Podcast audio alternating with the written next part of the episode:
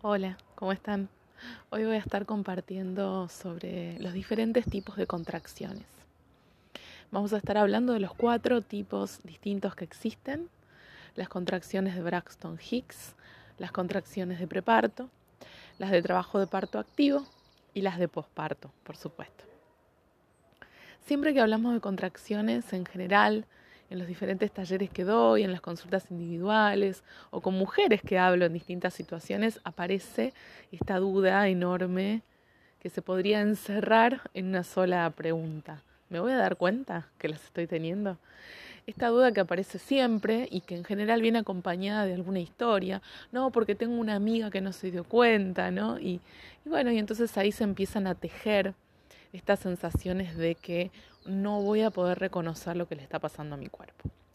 Es por eso que pensé que era importante que podamos compartir, por supuesto, una descripción general, sí, minuciosa pero general, y entendiendo siempre que cada cuerpo es distinto y que también cada embarazo es distinto, cada gestación va a traer nueva información y que Vos, por supuesto, podés sentir tal vez todo lo que voy a mencionar, tal vez algunas cositas o sentirlo con algunas diferencias, ¿sí? Entonces, siempre presente lo más importante que es la propia intuición, la propia conexión con el cuerpo y mm, creo que lo más más importante de todo ser conscientes de que tenemos ese saber, que ese saber es nuestro, que sabemos gestar, que sabemos parir y que sabemos, ¿no?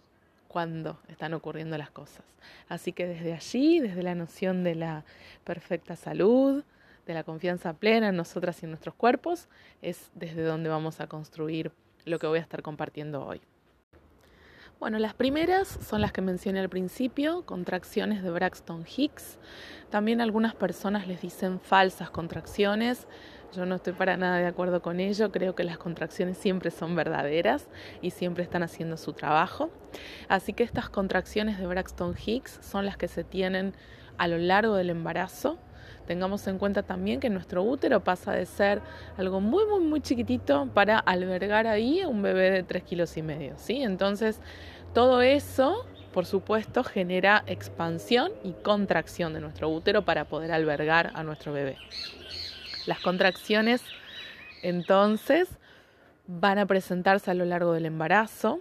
Estas contracciones no duelen para nada, pueden generar algún tipo de molestia o de sensación, ¿sí? Se van a dar cuenta porque van a sentir la panza dura por momentos, ¿sí? Muy de a poquito. Cuando hablamos de panza dura, hablamos de ponernos las manos alrededor del ombligo y sentir que esa zona está dura como si tocáramos la frente. Siempre la invitación es tocarnos alrededor del ombligo y tocar después con los dedos de la otra mano la frente y verificar que esté así de duro, ¿sí? De nuevo, estas contracciones no tienen dolor, las van a ir sintiendo a lo largo del embarazo, se suelen sentir más pronto y con mayor intensidad mientras más embarazos hayamos cursado. Eh, por ejemplo, con mi tercera niña las sentí muchísimo más que con el primer embarazo o con el segundo. Eh, y también es importante tener en cuenta que si tuvimos un día bastante ajetreado, en donde hicimos muchas cosas, trabajamos, fuimos, vinimos, ¿no? diferentes mandados o tareas que, hayamos tenido que hacer, también eh, aparecen allí como con más frecuencia o con más presencia. Y son muy frecuentes a la noche, ¿no? Cuando dejamos de hacer todo lo que estuvimos haciendo y nos acostamos, nos ponemos tranquilas, tal vez leyendo un libro, mirando algo en la tele. En esa situación sentimos las contracciones. Es importante aclarar que no es que las contracciones no estuvieron a lo largo del día, sino que en realidad a veces, como estamos, em, bueno, ocupadas en hacer otras cosas, no nos conectamos tanto con el cuerpo. Y al quedarnos tranquilas, no acostadas, allí nos damos cuenta de cualquier variación que se vaya presentando. Bueno, esto sería, digamos, en general lo que podemos decir sobre las contracciones de Braxton Hicks. Contracciones de preparto o pródromos también se conoce con ese nombre. Bueno, cuando estamos hablando de contracciones de preparto, hablamos precisamente de esta preparación del cuerpo. Siempre digo que lo más importante cuando aparecen estas contracciones es no sentirlas como algo que no llega a ser, ¿no? que no termina de ser, un trabajo de parto que no termina de desencadenarse, sino más bien pensarlo como un trabajo previo que está haciendo nuestro cuerpo para dejarlo listo y preparado para que comience el trabajo de parto activo. ¿sí? Cuando tenemos estas contracciones, podemos esperar contracciones con dolor o contracciones sin dolor. Sí diríamos que uno de los signos característicos es esto que mencionaba antes, la panza dura. Como decía antes, el dolor puede aparecer en la zona lumbar, puede aparecer un dolor similar a los dolores menstruales, es decir, hacia adelante. El dolor también a veces puede irradiar hacia abajo, ¿sí? hacia las rodillas. Em, y lo importante es entender que estas contracciones tienen como rasgo característico que son irregulares. ¿sí? ¿Podría llegar a haber algún patrón de regularidad? Sí, claro, pero se van a cortar. Entonces podríamos presentarnos una contracción, a los cinco minutos otra, cinco minutos después otra y luego se cortan, ¿sí? Durante el preparto aparecen también muchas otras sensaciones, ¿sí? Que podríamos enumerar y son millones. Podemos también mencionar, ¿no? En términos de lo que le pasa al cuerpo, algunos dolores en la pelvis, a veces sentimos al fémur rotar, ¿no? Y cómo nuestra pelvis se va abriendo. A veces sentimos una especie de pinchazo, ¿no? En la parte bien baja de la pelvis, que es donde está empezando a apoyar la cabeza de nuestro bebé. Otra de las cosas que podemos presentar son náuseas, incluso vómitos, también muchos deseos de ir al baño, ¿no? El cuerpo comienza a limpiarse para dejarlo preparado para el momento del trabajo de parto, ¿sí? Em, en todo este periodo, ¿qué es lo que está ocurriendo? Bueno, el cuello del útero se está preparando, comienza a centralizarse, a afinarse, a ablandarse, a acortarse, ¿sí? Todo lo que ocurre sirve y está funcionando.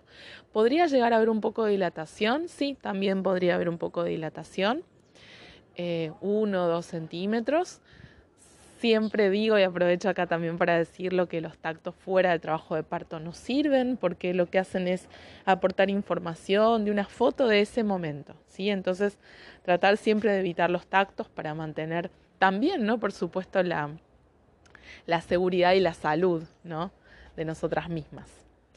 Bueno, entonces en todo esto, digamos que veníamos mencionando, estas contracciones que son irregulares, que pueden doler o no, estas sensaciones en los huesos de la pelvis, la presión de la cabeza de nuestro bebé, em, la presencia de panzadura, a veces náuseas, a veces vómitos directamente, deseo de ir al baño.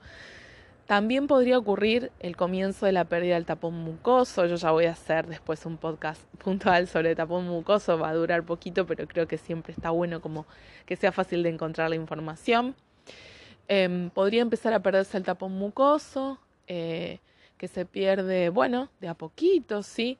Em, este tapón puede presentar hilos de sangre, que es súper normal y eso indica que el cuello del útero se está eh, que está trabajando, como decía antes, afinándose, centralizándose y que también tal vez hay un poquito de dilatación. El tapón se puede ir perdiendo durante días y se regenera, ¿sí? Así que no es un indicador de que el trabajo de parto es mañana, pero sí es un indicador de que el trabajo está ocurriendo. También en el preparto podría producirse la fisura de la bolsa o la rotura franca de nuestra bolsa para dar luego comienzo muchas horas después puede ser también, al em, trabajo de parto activo. Bueno, creo que ahí, digamos, cubrimos lo que sería contracciones de preparto. Bueno, contracciones entonces de parto, contracciones de parto, de trabajo de parto activo. Bueno, estas son las contracciones, ¿no? Podemos decir que lo que vamos a ir dándonos cuenta es que ese preparto, digamos, empieza a presentar contracciones más cercanas entre sí, más intensas, con más dolor, se hacen estas más frecuentes y se empiezan a regularizar. Y lo más importante de todo es que no se cortan, ¿sí?